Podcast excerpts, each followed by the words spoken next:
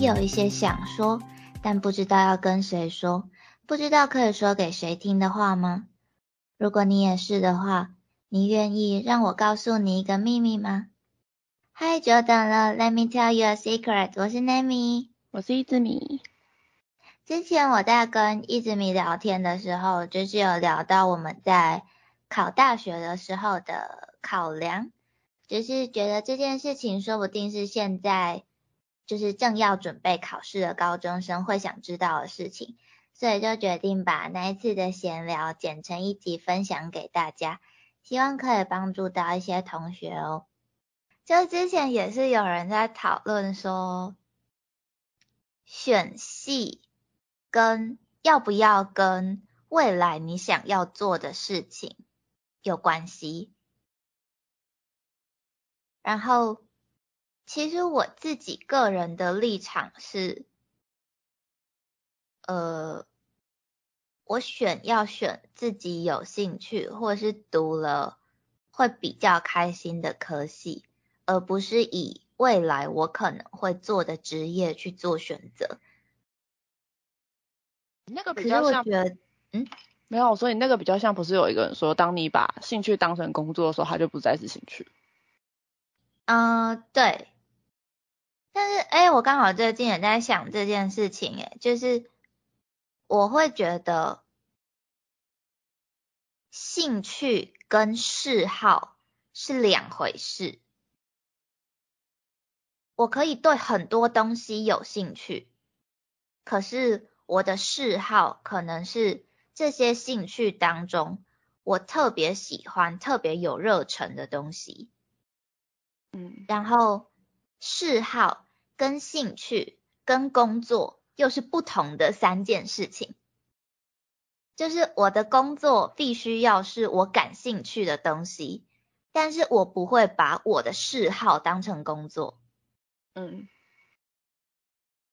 就是可能可能很可能很少人会讲到嗜好这件事情，就是至少我自己听过别人在讲，我很少听，就是我也只会听到工作跟兴趣要分开，就这样。可是对我来说，其实是三回事，就是更细分。对对对对对对，就是兴趣是一个大圈圈，然后嗜好跟工作是当中的两个小圈圈。嗯嗯嗯，所以我反而会觉得，就是。比如说我的兴趣好了，我可能对于音乐有兴趣，我对于动漫画也有兴趣，对于影视表演也有兴趣，嗯，然后我的嗜好可能就是弹钢琴，可是我的嗜好不会是拍片，然后我的工作可以是拍片。但是我就不会在我真的想要放松的时候还去拍片，我可能会选择去弹琴，而不是去拍片。就是你的嗜好比较接近你放松的时候，你还会继续想做的事。对对对对对，所以我不会把我的嗜好变成工作，这样当我在想要放松的时候，我反而会不知道我要干嘛。嗯。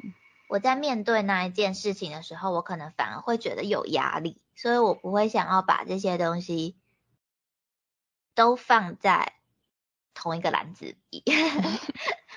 对，这是我的想法了。所以就会变成说，我在选系的时候，我可能是选嗯工艺设计，嗯，但是我之前其实也有点迷惘，就是因为。前两年的时候，应该我身边比较亲近的朋友都会一直听我说，我想要当舞台设计师。嗯，就是对我这件事情，现在还是就是我还是很热衷于这件事情。可是这一两年，我才开始想说，这件事情应该要当做我业余去做的一件活动，还是我要把这个当成一个。正式职业，因为说实话，我自己在做东西的时候，其实是有，就是需要休息时间的。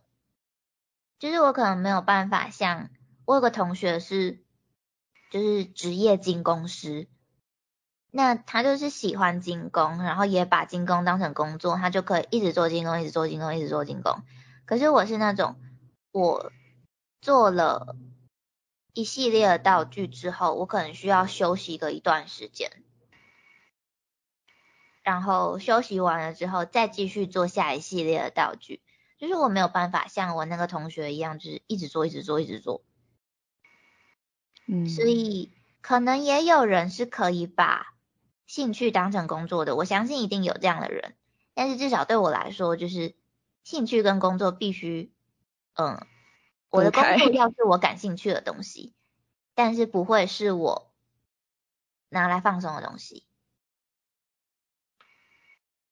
嗯，所以我才会觉得，就是我选的科系不一定要是我未来工作会选择的东西。嗯，嗯。知道，选科系应该大家的考量重点都不一样吧？就是，嗯，有些人是以工作为前提去选，就是对工作有帮助、比较好发展的科系。嗯，那有些人有对，有些人可能是照学校去选，就觉得那反正校名好听，我后面就是有没有转，或者是就是要再转系也好。嗯，那有些人就是照兴趣嘛，就是感兴趣的选。嗯，那有些可能跟我当初一样，就是其实我根本不知道我要干嘛，我只是我的成绩差不多比较好的选项就在那里，然后这个科系我不排斥。嗯，其实我觉得很难找到自己真正喜欢什么东西，但是我不知道我喜欢什么，但至少我知道我讨厌什么。那我就绝对不会去选择那个。对你那个就跟我当初选的逻辑很像，我那时候把所有有英文的都先排除了。对啊，就是就是排除法嘛。我知道我讨厌什么，然后去尝试了某个东西之后，发现这个东西可能有很多我没有接触的时候不知道的领域。那在这当中，可能又有我不喜欢的东西，那再排除，然后越排除，就是剩下的东西就会越来越少，那到最后就会知道自己要的是什么了。那那那个大前提也是你最一开始选那个方向就是对的。嗯，也是啊。而且还有一个前提是，你喜欢的东西不一定是你拿手的东西。哦，对，我觉得很多人会遇到这个困扰，就是其实我自己也有。遇到这个困扰，或者是自己喜欢的东西，其实对，就是不是自己擅长的。就是比如说，我喜欢音乐，可是其实说实话，我不会作曲，我只会复制别人写的谱。那这样子的话，我就算喜欢音乐，我可能也不能当个作曲家，我可能不能当个制作人之类的。嗯，所以这就不会是我的职业考量。其实我觉得选科系还有一些问题，就是，嗯，就是有些科系的姓名，其实你光看名字，你更不知道在干嘛。哦，对啊，我觉得有很多，嗯，其实这也是我大学毕业之后才觉得。嗯，我其实有点后悔，就是我并不后悔我选择设计系，但是我有点后悔我那个时候为什么为了留在南部而没有往排名更高的学校考，就是，嗯，怎么讲？第一个是学校风气，就是并不是说。这一所学校的风气好或不好，我觉得没有所谓的好或不好，而是这个地方适不适合我。那其实我们学校是在我进去之后，我才知道原来这个地方不适合我的。我觉得这个就是这种就是相信问题的麻烦点，就是你入学前你不会知道。对对对对，所以就是有很多事情其实是试了才知道啦。然后我那个时候发现，其实我很早就发现，我选的那一间大学风气不适合我。可是我那个时候没有勇气转校。嗯，我那有我那时候没有勇气转学，也没有勇气休学，所以我就觉得，嗯。但是其实我也不知道，如果那时候做了别的选择，会不会更好啦？所以很难说。这这种就是那个衣服怎么怎样，这大家没有人会知道。平行世界。对。然后还有另外一个是我这两天在看影片的时候看到，就是那个台大牙的那个 YouTube 讲的，我觉得还蛮有。嗯，蛮认同的一件事情吧，就是虽然他是在讲，嗯，备考期的时候，就是他会选择断绝跟所有朋友的联络，就是我自己还蛮的认同这件事情的，就是当你认真在备考的时候，如果如果我还是留着我的 SNS APP，那我可能会看到。嗯，跟我同届，然后已经有学校念的人，然后他们可能已经开始去参加营队啊，或是开始玩啊，或是在准备别的东西之类的。然后我可能我就会觉得，因为我们站在一样的起跑点，为什么我现在还在这里？为什么我还要准备另一场考试？就会就会开始有点自怨自艾，你知道吗？那个是因为后来只考吗？对对对，他他是考自考，然后然后就是或者是嗯，在很常跟朋友联络的时候，那我一定在一天的时间里面可能会有。少则半个小时，多则几个小时的时间会跟朋友联络。可是如果那一段时间拿来念书的话，哇，我可以念多少进度啊？我觉得我反过来，你是需要跟朋友排解压力的那一种类型吗？呃，也不是，就是因为那个时候我们其实手机没有那么多 APP 或是 SNS，所以我其实不会被 SNS。干扰，因为其实那时候我的账号全部都是考完试才办的。哦。然后我是说保持联系，是因为其实我那个时候有很多时候考试或者是讨论都是朋友压着我做的。哦。就是像是读英文好了，因为我真的还蛮不拿手这一科，也蛮不太喜欢这个科目的。嗯，不喜欢就会不想去做。然后我朋友他们会拿出就是那种不是几千单的那种英文单字本吗？嗯。每天强制我要念一个范围，他们隔隔天要帮我抽考。哦，对，我觉得就是，嗯，身边是怎么样的人也很重要。诶就是我大学的时候。有有应应应该要说是遇人不淑吗？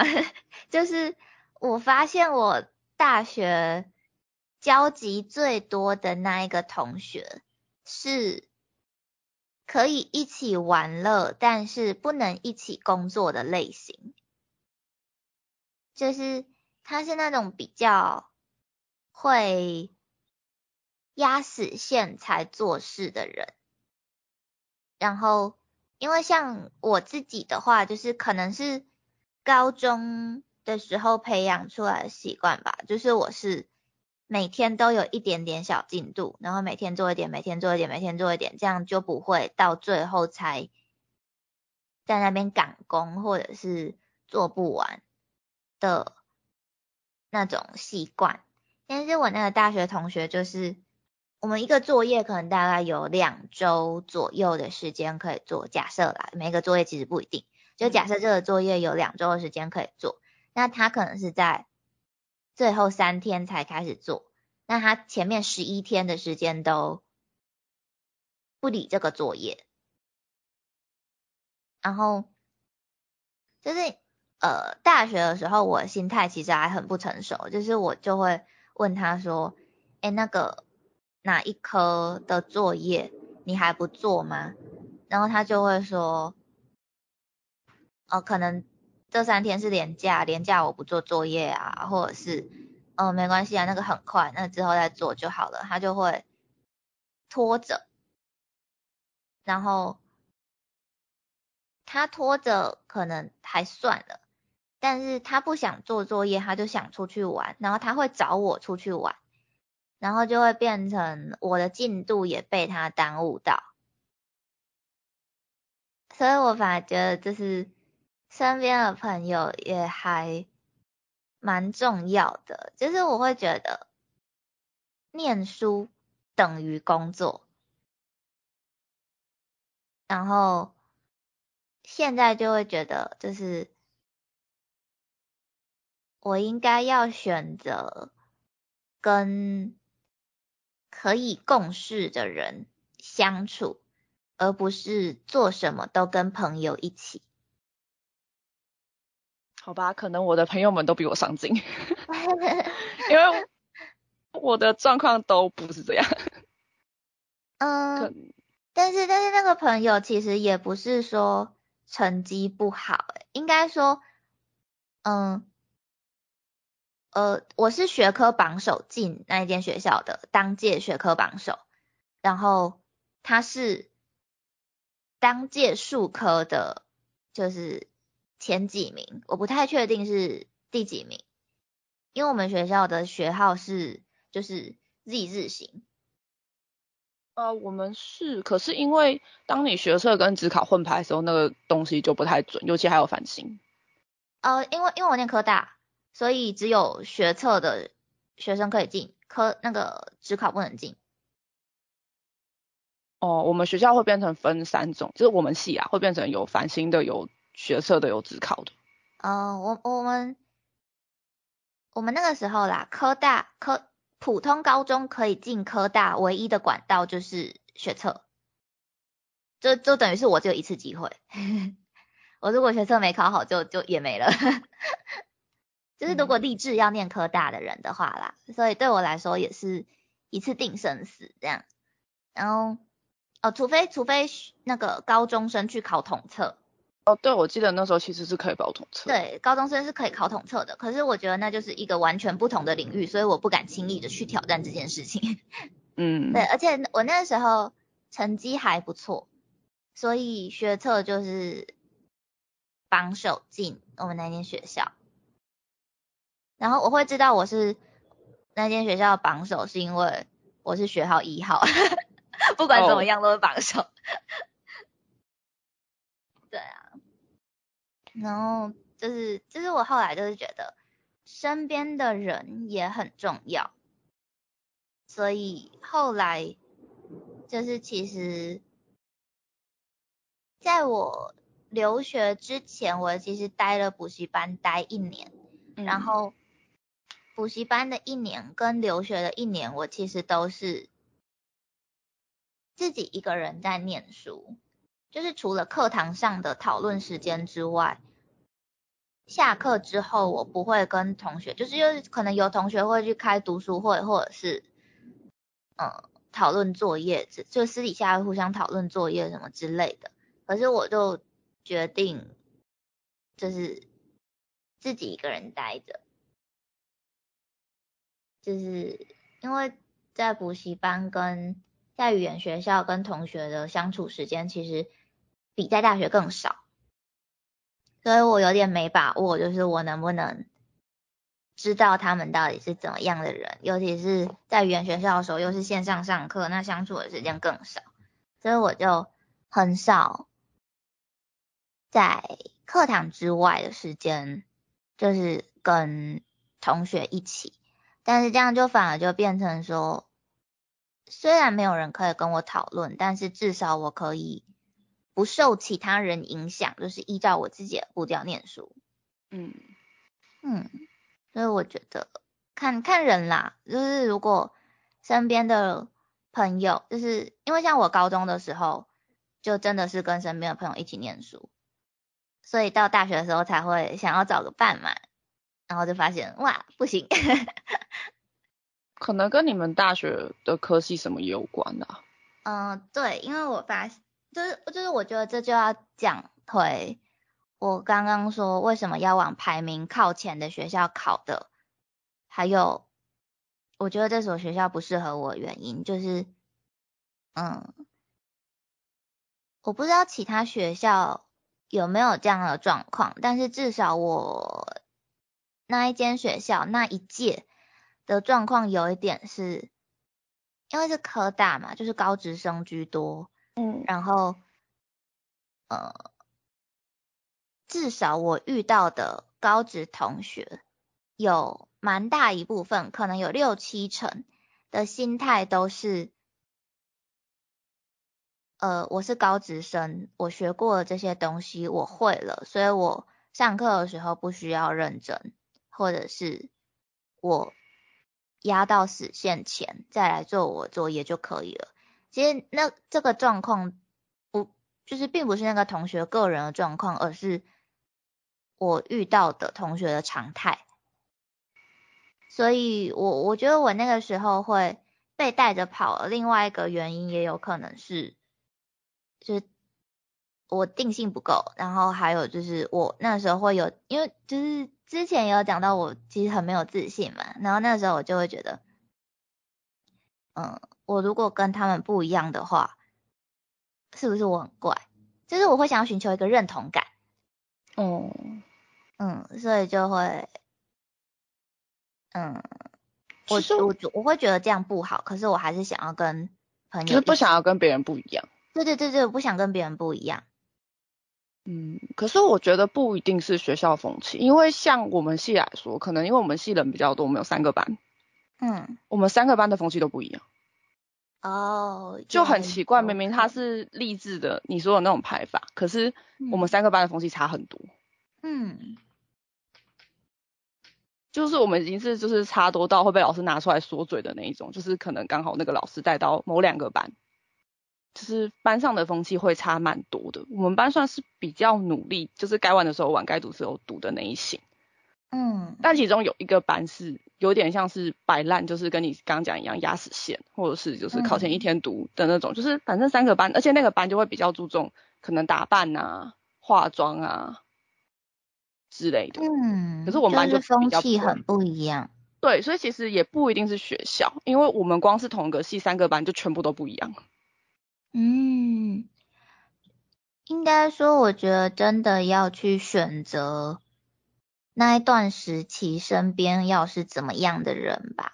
因为其实虽然说我很少在跟补习班、跟语言学校的同学在私底下有交流，可是其实像我就很喜欢补习班跟语言学校的风气，就是也有可能是因为。毕竟是补习班跟语言学校，就是我都花了这一笔钱来了，就是如果不念出个什么成果的话，是对不起我自己的那种感觉。嗯，对。然后这是我补习班的班级的同学跟语言学校的同学，其实大部分都蛮上进的。我会说大部分是因为我在语言学校遇到一个，就就就只有那唯一一个，而我觉得真的很不 OK 的同学。可是撇除掉他之外，我就觉得就是大家都真的很上进。就是我那个补习班，甚至我们应该有一二三四五六七八九，大概十个同学，包括我大概十个人。然后我们班应该是到目前为止吧，就是。因为每个人去念日文的原因也可能不一样嘛，有的人可能是兴趣念，有的人的目标可能只是我只要在台湾念一念，有考到 N one 就好，然后有的人就是纯兴趣，不管你念多少，然后我就只念开心的而已，然后有的人是为了出国而念嘛，所以其实很难说在一个班级里面大家的。目标是什么，就会有点巴拉巴拉的感觉。但是我们那一个班是全班十多个人全部出国的，哇！对，就是就是大家都以出国为目标，所以就你就会知道，就是那样的班级，就是风气会特别认真努力。然后我在那个班级又算是有一点，嗯，精神指标的存在吧，就是因为其他同学可能比较没有那么紧迫的时间压力，就是我那个时候是念一年我就要出国，但是其他同学可能是念的那一年之后。嗯，可能还会再继续待补习班，然后才出国。就是假如说我一年就要出国，他们可能一年半或两年才要出国，所以就会变成是我的时限比他们短很多。那我就会要求自己，就是一年内要考到 N 二，就是从完全零基础考到 N 二，所以就会变成我我念一年的时间刚好跨了三次的。日检，嗯，所以就变成我只就是三次就考 N 四、N 三、N 二嘛，就会变成我是那个班最先拿到那一张证书的人，然后同学就会看到我拿了那一张证书之后，就是跟着去考下一梯，比如说我考过 N 三，然后我要考 N 二，我考 N 二的时候，其他同学在考 N 三。就是他们会以我为，呃，榜样吗？我觉得我不能算是榜样，但是反正就是他们会觉得哦，我在前面那么努努力，他们不能落下，因为我们的目标其实都是一样的。嗯，对。然后在语言学校的时候也是，因为大家去念语言学校的目的其实都要不就是为了就职，要不就是为了考大学，要不就是为了考研究所。那而且在语言学校，就是大家就是接下来都是在国外生活，就是人生地不熟，没有人脉，语言又不通，所以 就会更努力去做这件事情。而且语言学校其实也只能念，呃，最短一年吧。然后我那个时候也是给自己的期限就是一年，所以等于是我在一年内，嗯。如果时程是顺利正常的话，应该是我过了 N 二之后去日本，然后念了两个月，因为三月开三月去日本开学嘛，然后七月第一个礼拜天就考日检，所以等于是我在三月入学到六月底这。两个多月的时间，我就要考到 N one，然后考完 N one 之后，后后面半年是准备研究所入学考试，所以行程也是很紧绷的。然后那时候我身边的同学也大概都是这样子，就是可因为我进去就直接在高段班，就是同学可能也都是进去，然后打算七月考 N one 或 N 二，然后。接下来就是准备大学入学或研究所入学，因为日本的大学入学跟研究所入学是，嗯，十一月考试，所以其实时间也没有很多，然后大家都是超级认真努力，我就觉得身边的环境真的是有差，我就很喜欢那种就是大家都有一个目标，然后没有任何人敢懈怠的那种环境，嗯。且从后面，但是，我觉得，与其说选系或选校，不如说选环境。对，可是其实环境是最难选的，因为就算你可以提前去那个学校走，你也没办法看到他们正在上课，或者是甚至是你们那届同学进去的风气都不一定会一样。呃，也是啦，就真的蛮看运气的。嗯，对啊，就算我再去一次语言学校或补习班，可能语言学校可能还。比较上进一点，但是补习班可能就不一定会大家都那么积极了。就是感觉你选师资是有可能，但你要选同学就不太可能了。对啊，对啊，就 所以其实我觉得这个很难选，因为不是你选得到的。好难啊！真的是运气问题。这才会有那个啊，孟母三迁。我现在其实在想，就是，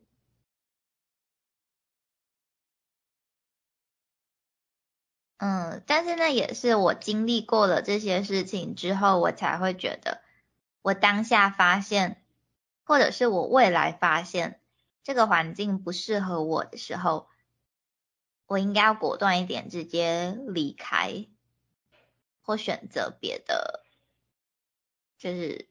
选择别的选项啊。就是我那个时候其实有一直很犹豫，就是要不要休学，或者是考转学考，或者是甚至是重考。然后我就犹豫到，我跑去问我表哥，就是我表哥有。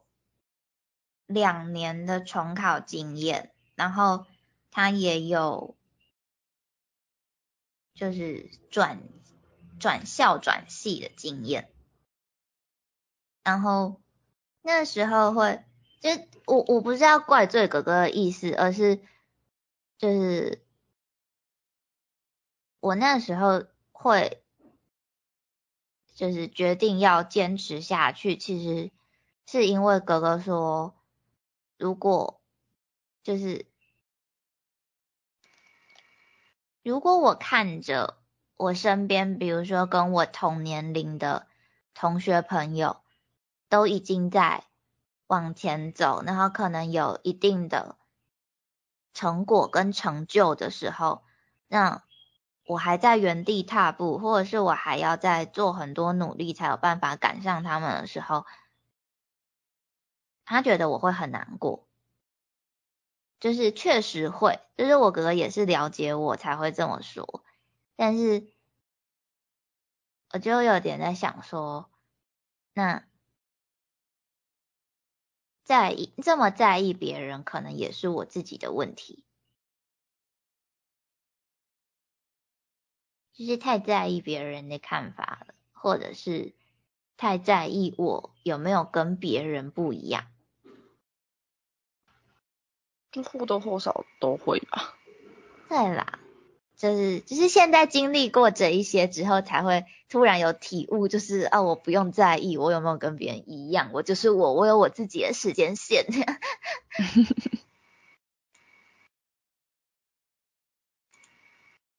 嗯，就哇，这个题目该怎么下？嗯，这个题目有点有有点广。因为已经从前面选校选系，然后到后面有点算，嗯，环境对学习的影响之类的，还是就直接就是上杂谈，可以啊，选选系还是选环境，然后都是 question mark 这样，可以啊，我觉得可以上杂谈，因为让我有点太广，没有很聚焦在某一个地方，对，但大概都是在讲学校了。嗯，每次讲到学校就好长哦，为什么？对，讲到学校都很长。那我们这次的闲聊应该就先到这里了。希望我们的经验可以帮到一些正在对此迷惘的同学哦。